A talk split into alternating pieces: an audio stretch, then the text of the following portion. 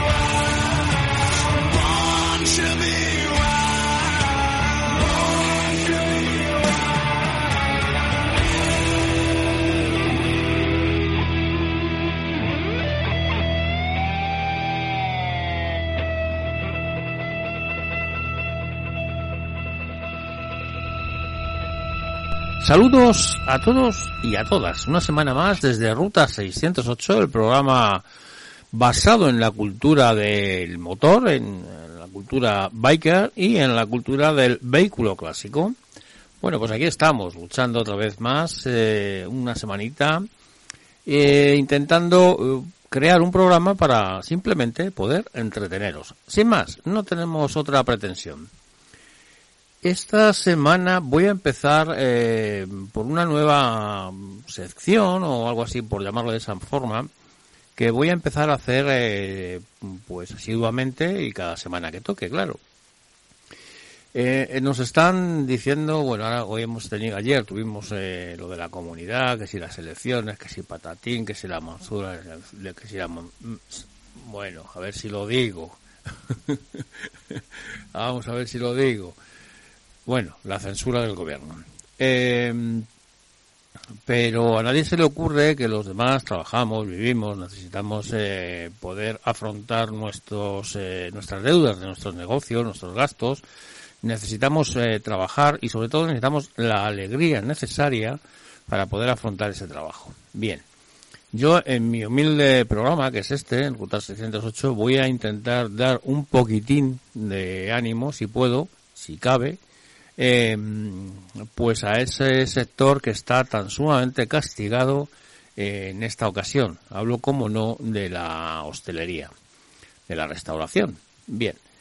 Como este programa habla del motor y habla de toda la cultura biker y la, bueno, pues todo el territorio 608 basado principalmente en lo que huele a gasolina y se quema, a mí se me ha ocurrido que la única forma que yo puedo colaborar es eh, recordando pues esos sitios mmm, donde podemos ir a tomar una cerveza, a tomar una Coca-Cola, a charlar, a sentarnos, a ver motos, eh, coches, eh, en fin, a disfrutar de lo que a nosotros nos gusta. En definitiva, que voy a hacer, eh, voy a empezar todas las semanas a hacer un recordatorio de esos locales a los que nos encanta, locales o lugares o puntos de encuentro a los que nos encanta asistir, acudir y en los que algunas veces necesitamos estar de forma, mm, vamos, eh, no podríamos vivir sin ir, ¿no? No me digáis el por qué, no, no, no me explique, no me pidáis explicación de por qué necesitamos ir o, o estar en compañía de esa gente, pero así es. Bueno, pues voy a empezar esta semana por un local eh, al que yo tuve la gran fortuna de poder a, a todas, porque lo, regentan casi casi todas son mujeres y algún hombre hay en la sombra, pero bueno, todas son mujeres. Mira, aprovechando el tema del 8, el 8 pasado 8 de marzo. Eh, todas son mujeres y la verdad es que hacen un grupo fenomenal. Eh, yo tuve, como digo, la suerte de un par de días antes de la inauguración, pues poder hablar con ellas, eh, comentar un poco qué iba a ser y la dinámica de, de la vida, pues eh, ha llevado a ese sitio, ahora diremos dónde es, a, pues a donde está, a lo más alto, ¿no? Yo creo que ya casi todo el mundo eh, que esté en el mundo de la moto lo conoce. Hablo, como no, de la taberna Dulce Harley. Está en Alcalá de Henares, bonita ciudad, bonito pueblo, llámale como tú quieras. Para mí es una ciudad ya. Eh, y lugar emblemático donde poder acudir. Eh, han sido unas, eh, este local, por ejemplo, ha sido uno de los más castigados, puesto que no puede abrir por la noche, y es un local principalmente de clientela nocturna, aunque durante el día también está abierta, por supuesto, y de lo que más ha dolido y escuece es no poder acudir a esos eh, brutales, eh, eh, eh, lo diré, conciertos que hacen y, esa, esa, esa aglomeración de gente oliendo a gasolina. Pero bueno, a todo hay que adaptarse, llegará lo que llegue cuando tenga que llegar, si es que llega, porque a mí lo de la nueva normalidad me tiene hasta las narices. Y, y bueno, Deciros que es un local que está, como digo, en Alcalá de Henares, eh, buscáis en San Google, como siempre lo vais a encontrar. Y bueno, ahí está nuestra amiga María Espinosa, que es eh, la, la, gerente. Y hay una serie de personas que están a su alrededor, como Carmen, Betty, Lisa, eh, Leila, eh, yo que sé, Rosana. Perdonadme, chicas, si me olvido de alguna de vosotras, eh, pero es que ahora mismo no me viene, no, no tengo abierto ni siquiera el Facebook no me viene a la cabeza. En fin, hay una serie de compañeras de María que son las que hacen eh, la dulzura eh, de, este, de este local. Eh, ¿Por qué se llama Dulce Harley? Bueno, a mí me dijo María en su día, cuando estuvimos eh, inaugurando, que aún lo recuerdo, me dijo que quiso hacer un guiño, por supuesto, a Harley, Harley Davidson, que es un poco un bar motero, por así decirlo, ¿no? Y dulce, dulce, ¿por qué? Bueno, pues eh, estamos en Henares, eh, Dulcinea, Dulce, en fin eh, una, una sinergia de nombres ahí que, que, que, esa fue la idea y la verdad es que con ese nombre se la conoce y, y yo creo que vamos eh, se han ganado la nomenclatura de todas todas. La Dulce Harley hoy en día es uno de los lugares más nombrados de, de Madrid y por supuesto de España. Además ellas se mueven se mueven muchísimo viajan iban a ver a compañeros de otros eh, clubhouse o de otros sitios donde son tan sumamente bien acogidas como ellas acogen a, a los que van a verlo. Así que desde aquí, de verdad, con todo corazón, Dulce Harley y a todas sus tripulantes, con el viento a favor, como siempre dicen, mi más sincera enhorabuena y, por supuesto, allí estaremos y allí estamos cuando podemos. Y para el que no lo conozca o venga de fuera de Madrid, recordad, la Dulce Harley, en Alcalá de un lugar de verdad precioso y un lugar, mmm, si eres motero, no puedes faltar a ese encuentro. Además, como coletilla, diré que es eh, uno de los pocos sitios que tienen una, una estatua con una moto eh, dedicada a la mujer motera y está frente, frente a su puerta. Así que desde aquí, María, un fuerte abrazo, chicas, compañeras, igualmente, un besazo y nos vemos en breve. Ya sabéis que cuando puedo acudo por allí. Bueno, y ahora vamos a poner un poquito de música que, que que yo creo que este programa se basa, aparte de la cultura de la moto, se basa, se basa en la música. Se me olvida, y no quiero que se me olvide. Si tienes un bar o perteneces a un grupo donde está abierto un lugar de encuentro, un sitio eh, específico donde os reunís y, y, que ha sido o no ha sido castigado, pero yo estoy seguro de que sí, por esta dichosa pandemia, pues eh, podéis enviarnos a un correo a info arroba ruta608.com, repito, info arroba ruta608.com y nosotros daremos esta, este toquecito de atención para, para que el que esté por allí o el que acuda o esté de viaje o le apetezca simplemente ir, que lo pueda hacer. Eh, da igual el sitio donde estéis en España, ya sabéis que esto se emite de forma nacional, así que cualquier sitio que se os ocurra y queráis decir, pues, pues nos lo enviáis, repito, al correo info arroba ruta608.com. Y ahora sí, vamos con música.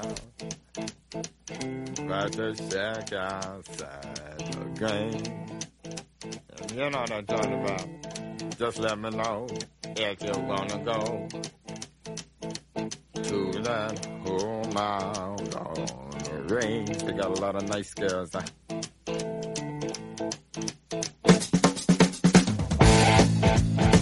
I'm ready.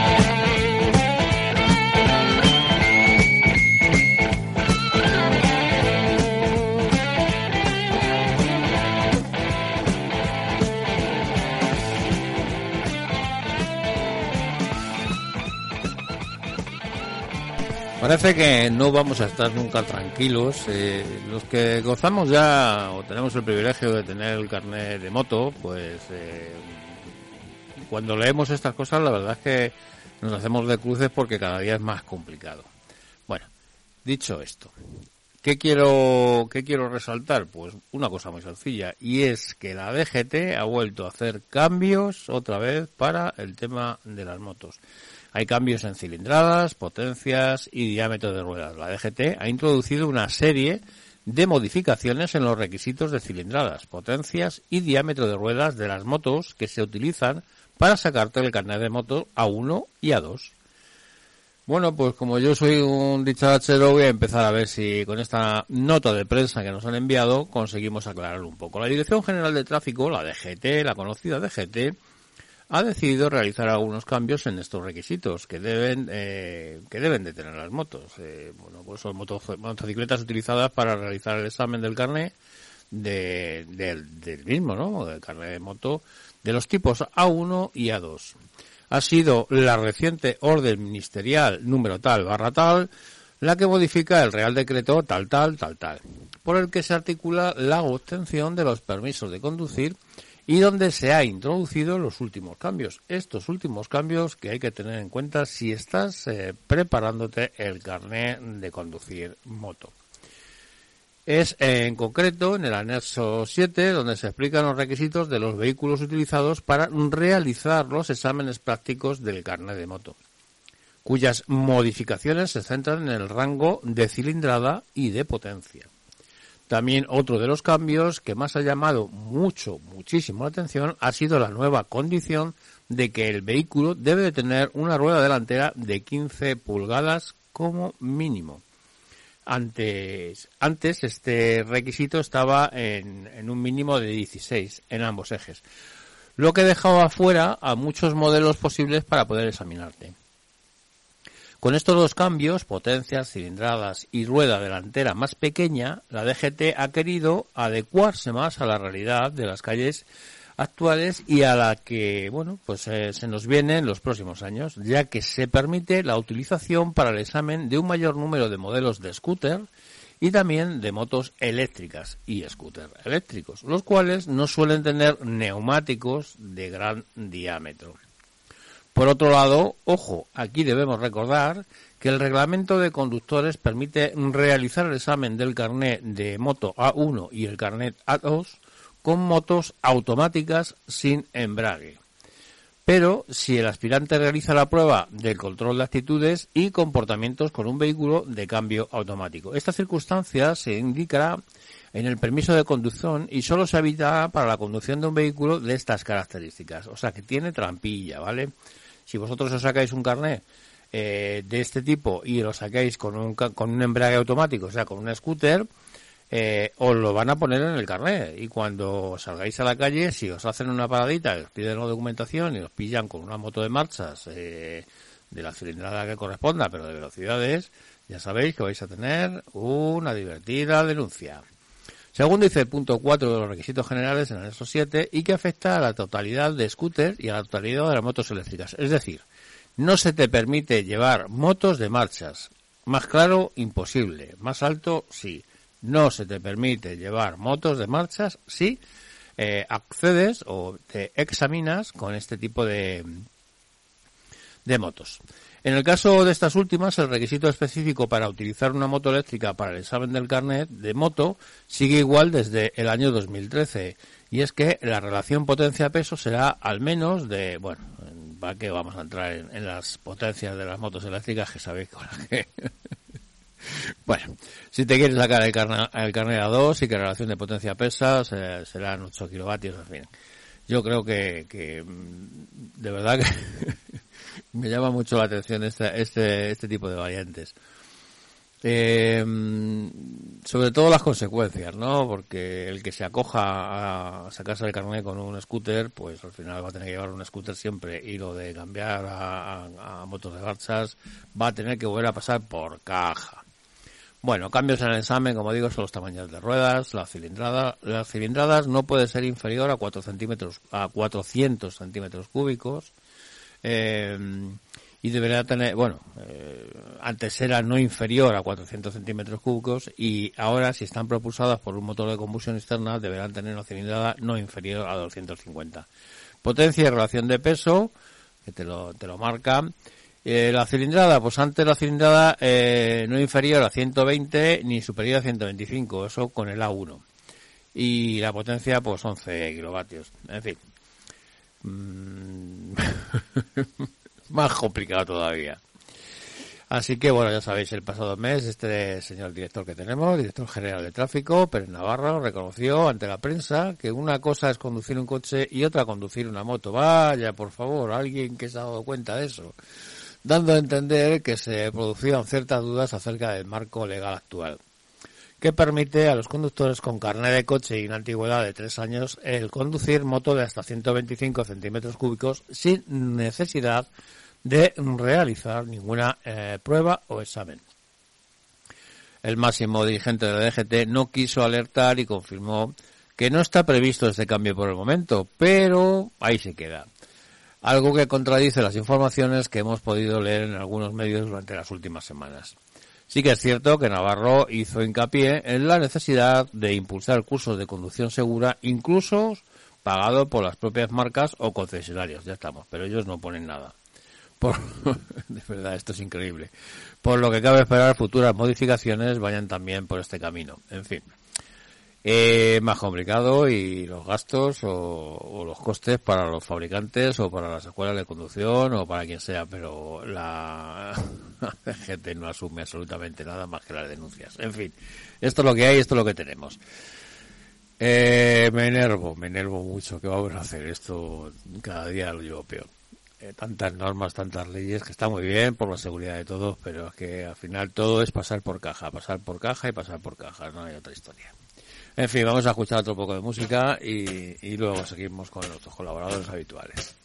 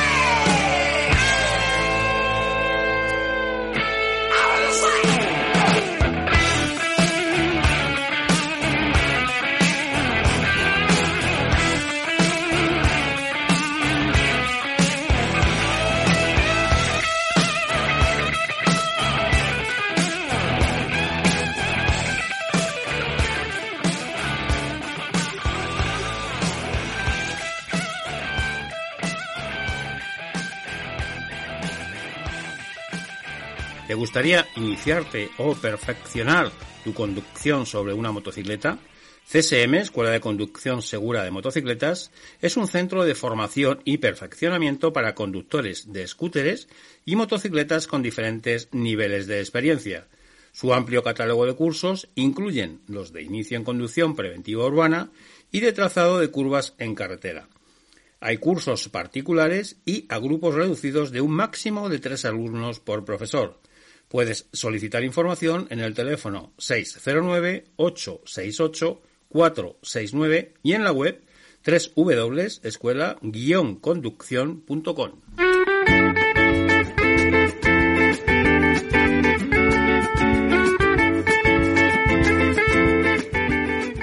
¿Cansado de ir incómodo en tu moto? ¿Te gustaría que el asiento de tu moto fuese más confortable? En MCA son especialistas en dar un toque personal y sobre todo en convertir tu incómodo asiento en otro mucho más confortable. Gel de silicona, viscoelástica y goma bioelástica son sus productos que, combinados con vinilo de automoción, hacen que tu asiento sea mucho más confortable. Visita su web y pide presupuesto en www.mcatapiceria.es.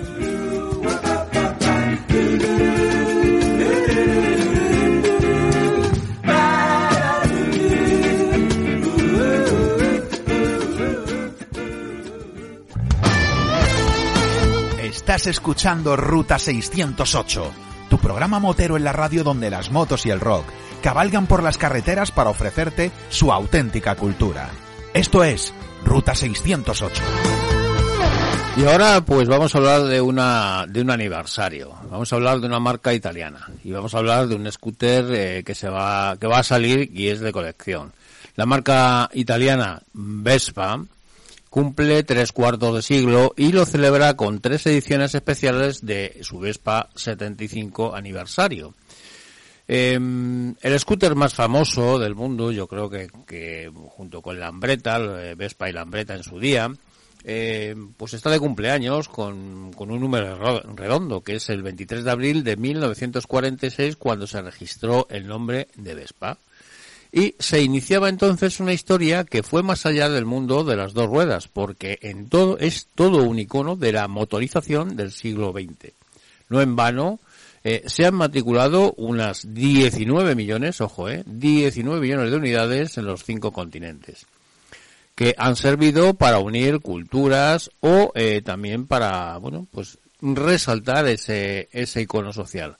La submarca del grupo Piaggio está en un gran momento de su vida. Eso es indudable. En 2004 se fabricaron 58.000 vehículos, pero no ha dejado de crecer con más de 100.000 unidades en 2006, llegando a las 180.000 en el 2017 y superando la barrera de las 200.000 unidades en el 18.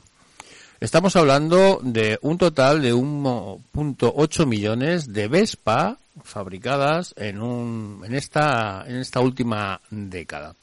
Ahora mismo el mismo bueno, pues este mítico scooter en sus diferentes variantes y unidades se fabrica en tres centros de producción. Una, Pontevedra, la planta original en la que nació Vespa en 1946, cuya producción se destina a Europa y a los mercados eh, occidentales, incluido el americano. Luego está Bimpup, que está en Vietnam para el mercado local y los países de Extremo Oriente, y la ultramoderna planta de Baramati en India, inaugurada en abril de 2012, de la que salen las Vespas para el mercado, como no podía ser otra manera, indio. Para celebrar la efeméride, la marca italiana ha lanzado una serie especial de Vespa 75 aniversario, eh, que se tratará de, unas ediciones, eh, como digo, limitadas, que se venderán únicamente durante este año 2021, por lo que estamos hablando de verdaderas unidades de colección.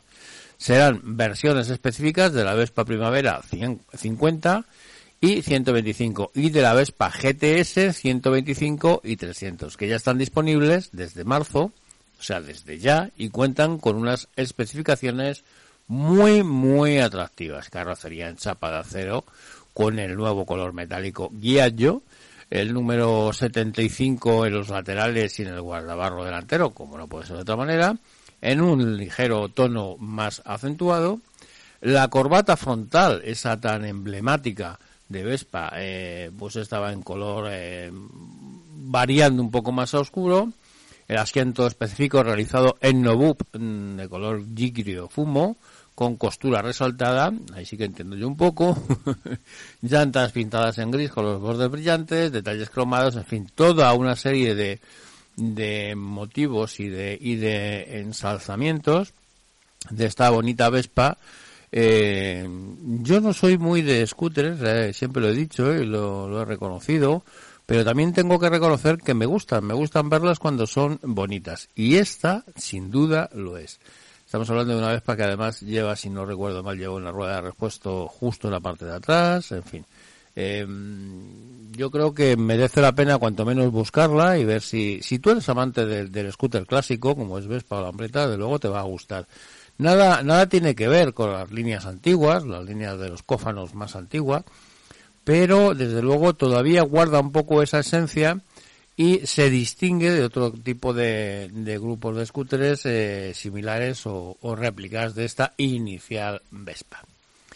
Bueno, pues aquí os dejo ese, este mensajito de, la icónica marca y bueno, si os gustan los, los scooters ya sabéis, pincháis en San Google Vespa 75 aniversario y os va a salir flamante. Bueno, vamos a escuchar a, a estos locos viajeros a estos que ya he dicho muchas veces que bauticé como los KVC Brothers, que ni son brothers ni son nada. Pero son dos excelentes personas y, como no, amantes del motor, eh, en lo que coincidimos en muchas cosas. Ellos son de KVC Brothers.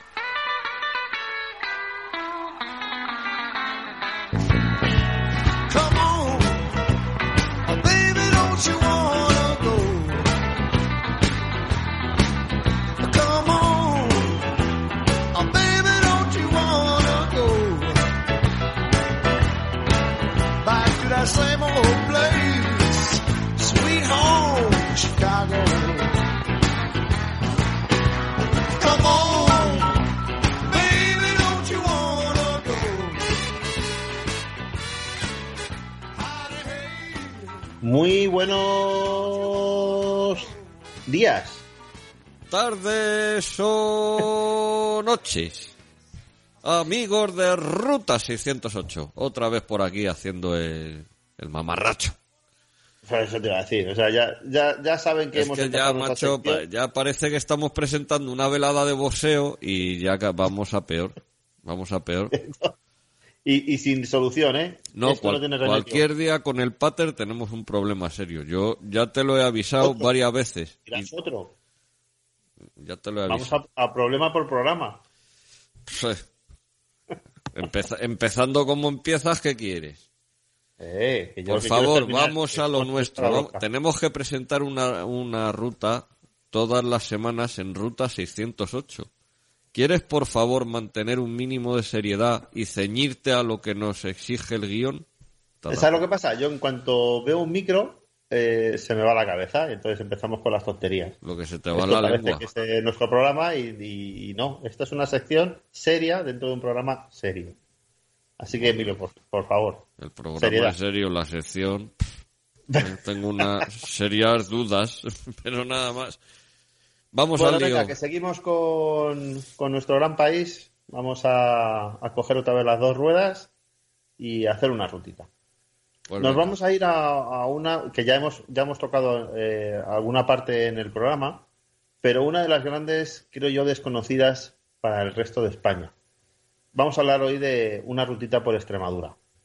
Y te digo que, que creo que Extremadura es una de las grandes desconocidas. ¿eh? Bueno, en la ruta de hoy vamos a poder encontrar muchísimos de los rincones naturales más impresionantes de, la, de Extremadura, ¿no?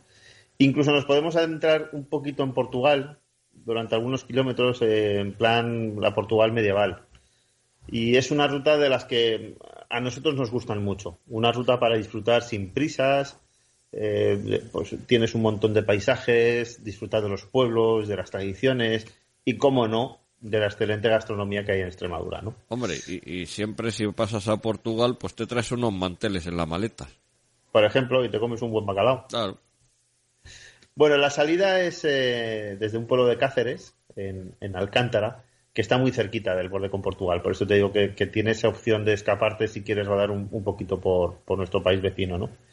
Y vamos a llegar hasta Orellana de la Sierra. Eh, Orellana está junto a un gran embalse que, se llama así, el embalse de Orellana. Pero bueno, eh, vamos a dar una vuelta larga por toda Extremadura, ¿no? Eh, yo os, aconsejo que no hagáis el, la ruta del tirón de, pueblo a pueblo. Es un viaje, de, de hecho, alucinante. Te, te, puedes meter, por ejemplo, en la zona de las Urdes, que bueno, aunque parezca mentira, las Urdes están ahí, ¿no? Te digo que parece mentira porque eh, por, la, por la orografía que tiene o, que tienes que pasar para llegar a las Urdes, es una orografía tremenda. Está repleta de, de, barrancos profundos, de, de valles súper empinados, tienes unas que, que, aunque vayas en un valle parece mentira que es un valle, ¿no? De la cantidad de cuestas que te encuentras. Y bueno, la verdad es que es un, es un trayecto donde podemos deciros que las carreteras en línea recta brillan por su ausencia. Es una pasada. De hecho, esta orografía permitió que, que esta zona de, de, las Urdes permaneciese aislada al paso del tiempo y de, yo creo que es gran parte del encanto, ¿no? Que ha guardado ese, eh, eh, digamos, ese, ese, esa evolución del, del, tiempo, ¿no? Aquí parece que te metes un poquito en el pasado. Muy bonito, si no lo conocéis es muy chulo. Podemos cruzar, por ejemplo, los cuatro valles del norte de Extremadura. Eh, aquí vamos a encontrar lugares míticos y, de hecho, incluso lugares históricos. Por ejemplo, yo os aconsejo que, que hagáis una paradita en el monasterio de Yuste. De hecho, el monasterio de Yuste, te lo digo como histórico, porque era una casa palacio donde se alojó y donde murió ¿Donde, Carlos I de España y V de Alemania, ¿no? Donde se fue a retirar Carlos I. Sí, sí, sí. No, no, eligió mal sitio, ¿eh? Pero tú fíjate lo que te digo de los grandes desconocidos. Si un rey que bien conocía, por lo menos Alemania y España lo conocía bien, ha elegido un puntito de Extremadura para terminar sus días, bueno, pues la verdad es que es un, es un sitio muy chulo, muy tranquilo, eh, mucha agua y mucho verde. Ya te digo que muchas veces la gente se piensa que en Extremadura, ya te digo que solamente hay, hay jamón, ¿no? Y bueno, para acabar la ruta podemos rodar por las carreteras que bordean y cruzan pues eh, los bestiales embalses y pantanos que tiene Extremadura, que son todo un paraíso para, para ir en moto, ¿no? Y si lo que buscas es naturaleza y poder relajarte disfrutando de la moto, bueno, pues esta ruta te va a enseñar sitios especiales. Hay, por ejemplo, una zona de avistamiento de grullas, que tú fíjate, las grullas viajan más de 4.000 kilómetros para acabar en este puntito. Se llama la Moeda Alta. Eh, en Extremadura, ¿qué más puedes ver? Aparte de los, de los gorrinos. Bueno, pues puedes ver, eh, es muy famosa también irte a Extremadura en la época de, de, la berrea. Y ver a los venados es un espectáculo, ver gritar a los venados, ¿no? tienes presas, tienes eh, esos envases, tienes castillos. O sea, es que la, la, riqueza cultural y paisajista de Extremadura es para disfrutarla en moto, pero como os he dicho al principio, con, con tranquilidad, con, con calma. Sí, es como tú has dicho al principio, una gran desconocida de, de casi todo. Entonces, nada, esta es la ruta que os traigo hoy. O sea, mm, a disfrutarla con mucho cuidadito y, y, venga, aprovechad que empieza ya el buen Llevaos tiempo. dinero, os compráis unos manteles en Portugal y unas toallas, ¿eh? venís para acá como unos campeones y mientras tanto, pues a jalar bien y a beber bien y a descansar Pensaba bien a y a pasear bien con la moto. Pensaba que ibas a decir compraros unos manteles en Portugal, unos buenos patas de jamón en, en Extremadura y hacéis un picnic. Claro, y tiráis la moto al pantano que ya no hace falta, ¿no? Venga. Nos vemos la próxima semana aquí en Ruta 608. Adiós amigos, don Víctor. Adiós.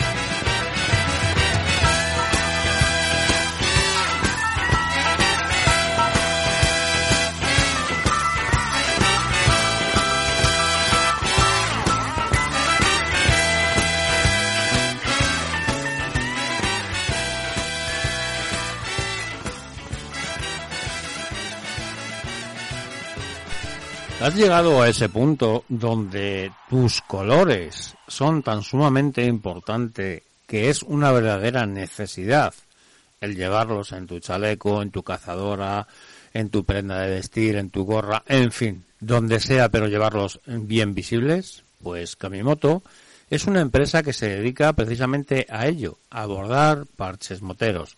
Comenzaron en el sector textil y poco a poco han terminado siendo una empresa especializada y de referencia en el mundo de la moto.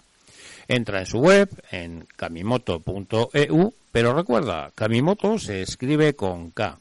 Y allí podrás ver muchos de sus artículos. También podrás encontrar, como no, un correo electrónico para contactar. En él debes enviar pues tu idea, tu boceto, tus colores, un poco mm, lo que a ti te gustaría eh, lucir en tu prenda de vestir. Y ellos, como profesionales que son, se van a poner a tu servicio, van a intentar darle forma o mejorar o simplemente realizar lo que tú les eh, indiques y estoy seguro de que os van a hacer un parche genial.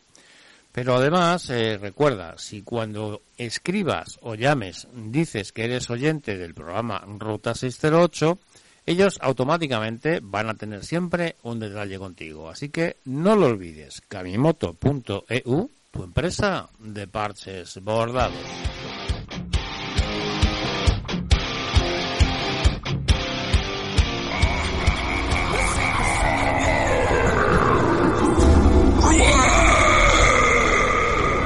Bienvenidos al inframundo de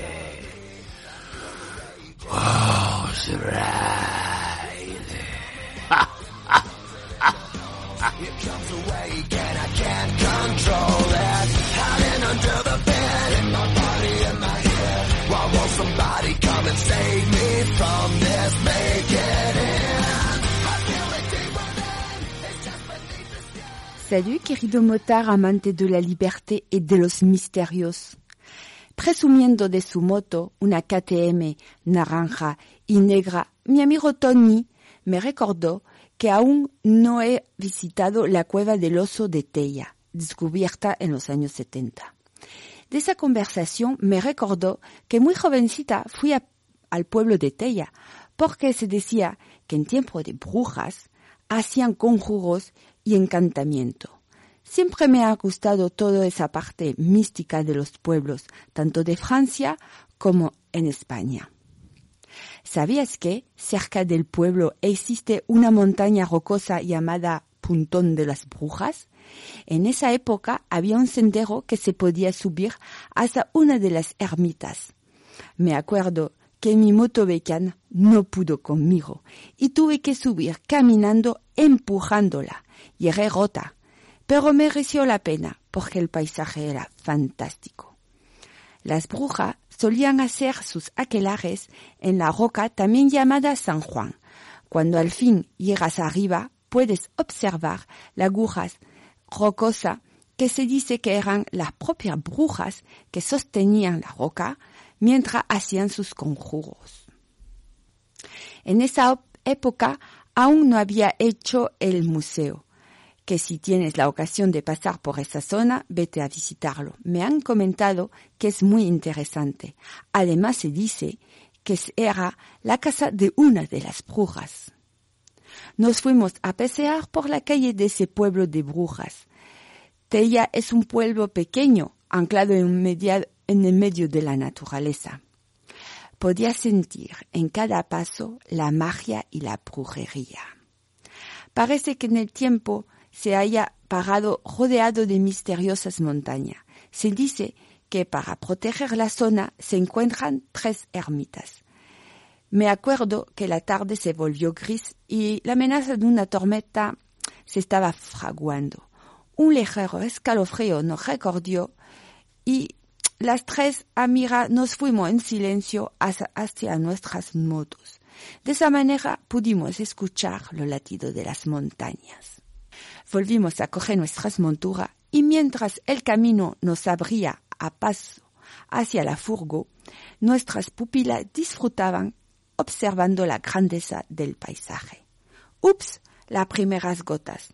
Nos obligó a pararnos a tomar una tacita calentita mientras recordábamos lo que habíamos visto. Les digo, ¿sabéis que hay un antiguo refrán que dice así? Tella, Dios nos guarde de ella. Y no me extraña. Imagina lo que me ha costado subir con mi moto pues cuando no había vehículo a motor y tenían que subir al pueblo que está a las faldas del monte perdido. Pero es cierto que es un lugar muy bonito de los Pirineos. Mis queridos motar, imagina la maravillosa paisaje en el límite del Parque Nacional de Ordesa. A donde quieras mirar, montañas y aire puro. Y cuando llegas a ver un conjunto de urbano que están agazapados bajo una mole de piedra que los protege del frío y del viento del norte. Lo sorprendente son sus casas, no por el material utilizado, que son de la zona, pero por la estructura de sus chimeneas altísimas, decorada con un espantabujas. Porque como cuenta la leyenda, los habitantes temían a las brujas, y ahora que lo vemos como una decoración, les protegía de ellas. Tella fue ya habitada en la prehistoria, de lo que quedan varios vestigios, entre los que destacan un dolmen megalítico llamado Piedra de Bazar o Losa de la Campa. Está antes de llegar y se ve desde la carretera. También hay una cueva donde se han encontrado restos humanos y material correspondiente a la edad de bronce, pero también hay restos de un oso cavernario. Por ese motivo se instaló en, Talla, en Tella un museo del oso de las cavernas, que tendré que ir a visitar próximamente. En cuanto al arte, en el pueblo se indica una ruta de ermitas, comenzando desde la iglesia parroquial románica dentro del núcleo urbano dedicado a San Martín, se debe caminar por una senda con una frondosa vegetación de bojes, robles y pino, hasta que llegas a una impresionante ermita, justo debajo de una peña. Esta es la ermita de los santos Juan y Pablo, una de las antiguas, bueno, la más antigua del románico en Aragón. Consta de una sala rectangular dotada de un pequeño ábside con planta de herradura, debajo del cual se encuentra una cripta. Otras ermitas son las Fajanilla y la Virgen de la Peña, construidos ambos en el siglo XII. Se dice que la construyeron para poder protegerse de los encantamientos de las brujas. Merece la pena esta pequeña excursión por alrededor de la tella, de no más de tres cuartos de hora, para ver un paisaje que impresiona, para sentirse parte de la naturaleza, de la historia, y por qué no, sentirnos un poco brujos y brujas. Mis queridos motar, espero, espero que os haya picado la curiosidad y cuando al fin podamos viajar, ir a visitarlo, porque merece la pena. Os espero en mis próximas crónicas de God Rider. Au revoir. ¿Qué